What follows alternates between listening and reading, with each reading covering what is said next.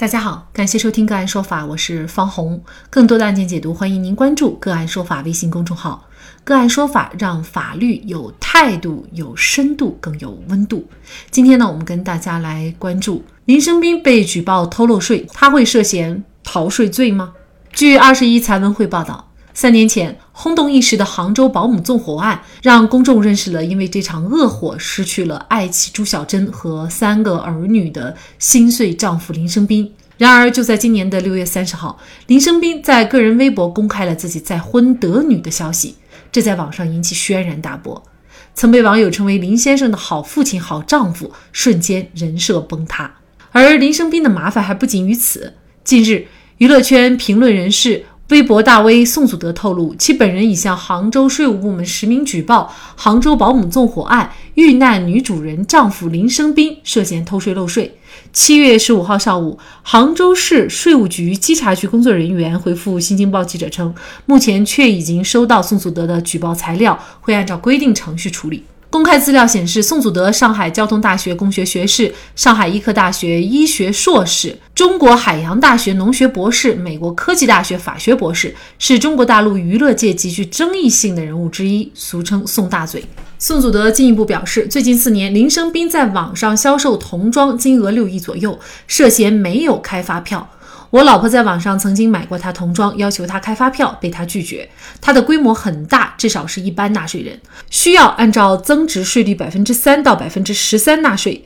童装成本很低，增值部分大约是营业额的百分之八十。按照六亿网络营业额计算的话，增值部分应该是四亿多。按照百分之十三增值税率，他网上销售需纳税五千万左右。对此，七月十四号下午，宋祖德再次发微博表示，杭州税务稽查局答复他，举报材料已经收到，正在按程序办。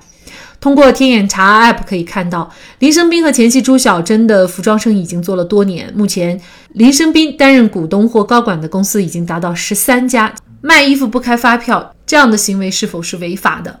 林生斌又是否涉嫌偷税罪和诈骗罪？就这相关的法律问题，今天呢，我们就邀请云南盈税律师事务所主任、华税学院高级讲师、会计师、税务师、律师寇世奇和我们一起来聊一下。寇律师您好，您好，好，非常感谢寇律师哈。事实上，这种卖衣服不开发票，在生活当中是比较常见的哈。那这种行为是违法的吗？根据《中华人民共和国发票管理法》第十九条的规定，销售商品。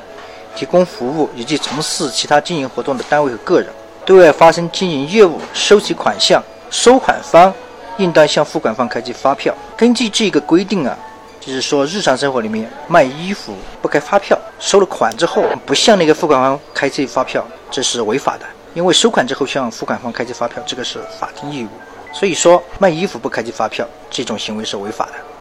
不仅仅是卖衣服，不管你卖什么都要开具发票，是吗？对对对对对，那显然在生活当中，我们并不能够做到，尤其是一些小额的交易。事实上，可能大家都有这种感触，就是并没有收到发票。那这样的行为，我们可能就要再深入的探讨一下了哈。因为按照这个宋祖德的推算，就是林生斌呢，他可能是漏税五千万。那如果确实是这个数额的话，您觉得他可能会受到一个怎样的处罚？林生斌如果是确实是漏税五千万的话。根据那个《中华人民共和国税收征管法》的规定啊，这个林生斌啊，或者说他操作的这个公司，至少有三方面的税务行政责任。第一方面啊，是需要税务机关会追缴林生斌未缴纳的税费是五千万元；第二方面是要缴纳税款的未纳税款的这个滞纳金，这个滞纳金呢是按应该缴纳之日起每日万分之五，也就是五千万。乘以万分之五，还要乘以逾期缴纳的天数。第三呢，就是一个罚款，就是根据税收征管法的规定啊，它的罚款是百分之五十到五倍，在这个期间的罚款，呃，如果是这种情况啊，它造成的影响比较恶劣，可能会受到最高顶格五倍的罚款。那么五千万罚款五倍，就是两点五个亿。所以说，这个林生斌啊，或者是说他实际控制的公司啊。至少会要承担这三方面的税务行政责任。那可能大家很关心，比如说他涉不涉嫌一些刑事罪名、逃税罪等？实际上目前来说啊，就是说这个偷税啊，那个是征管法上的法律概念。而在那个刑事处罚上，现在的是逃税罪。那根据个刑法修正案七之后修正的二百零一条啊，在这一个法律条款里面，逃税罪有一个前置，就是说，如果说发生了逃税行为之后，而且这个逃税行为应该受到刑法的处罚，也就是说，逃避缴纳税款的这个数额较大，并且占应纳税额的百分之十以上的这种情况，是经过税务机关下达追缴的通知之后，那么他补缴了应纳的税款。缴纳了那个滞纳金，受到了行政处罚。那在这种情况下呢，是不会追究那个刑事责任的。所以说，如果说林生斌确实有这个偷逃税款的行为，在税务机关下达了追缴通知书之后，能够补缴应纳的税款，还有滞纳金，还有罚款，他能全部缴纳完毕啊，是不会受到刑事处罚的。但是如果他不能全额缴纳完毕，则就非常有可能构成逃税罪，受到相应的。刑法的处罚，但事实上呢，林生斌的经营它还有线下部分。那这次稽查会不会对林生斌线下的，包括线上的这个所有的经营活动进行查处？根据税务部门的税收稽查工作规程，如果是在这个税务部门根据举报线索的稽查之中啊，在稽查之中，如果还发现了这个被举报单位有其他的这个违法犯罪的线索，这个税务部门的稽查部门啊，应该对。发现的违法的事实进行查处，所以说，如果在这一次稽查里面还发现了林生斌线下也有经营活动，也涉嫌没有如实的缴纳税款，我们认为啊，稽查部门是会对线上和线下的活动一起进行查处的。假设哈，这个林生斌呢，他只对线上部分补缴了税款，也包括罚款。那么线下的，那么假如说线下查出来有偷税漏税的行为，那么在这种情况下，又是否涉嫌犯罪呢？这个情况我们就分开来说。比如说这一次，如果税务局稽查部门啊，稽查了这个林生斌的线上营业的这个情况，然后查证属实之后，对这个林生斌啊下达这个税务事项通知书，让其缴纳税款。补缴税款，还有滞纳金，还有缴纳罚款。那这一个行为完成之后，林生斌如果是如期如实的完成了缴纳税款的行为，那么他就不会受到这个刑事处罚。那么就是说，这个行为完成之后，税务部门又再次稽查，又发现林生斌啊线下也有这个销售，而线下的销售也还是没有缴纳税款，那就会进行第二次稽查。那么就算是这个第二次稽查之后，税务部门啊，如果还是再次下达了这个补缴通知书，也让他补缴所欠掉的税款、滞纳金还有罚款。如果第二次林生斌还是能将税务机关所要求缴纳的税款、滞纳金和罚款如期的缴纳完毕，那林生斌呢还是不会受到这个这个刑事处罚，因为根据刑法第二百零一条的规定啊，逃税罪啊。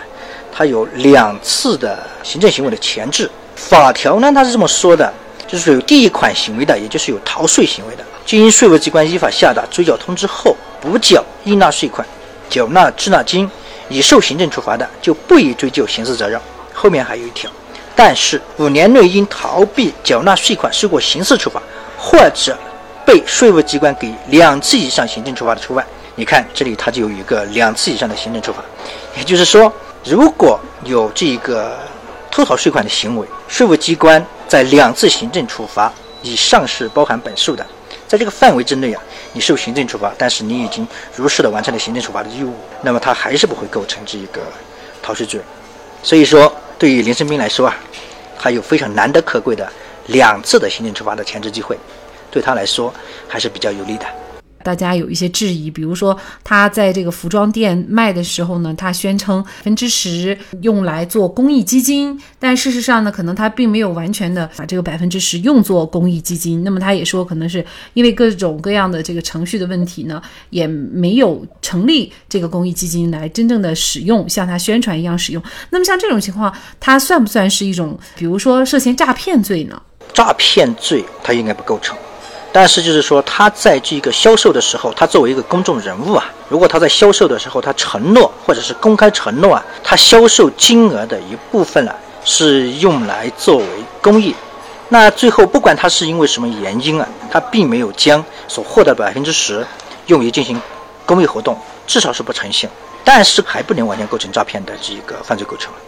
这一部分钱可能从民事上你是可以给他要回来的，但是诈骗罪构不成。主要您觉得构不成的原因是什么呢？诈骗它必须是第一是编造虚假的理由事实是吧？以非法占有为目的。他现在就是说，他出售这个商品的时候，他承诺说，这个利润的百分之十，首先他获取利润的百分之十用于进行公益捐赠。那可能就是说，在进行公益捐赠的这个过程中，可能会发生很多的他不能完成公益捐赠的这一个过程。因为进行一个公益捐赠啊，它必须有一系列的程序和行为，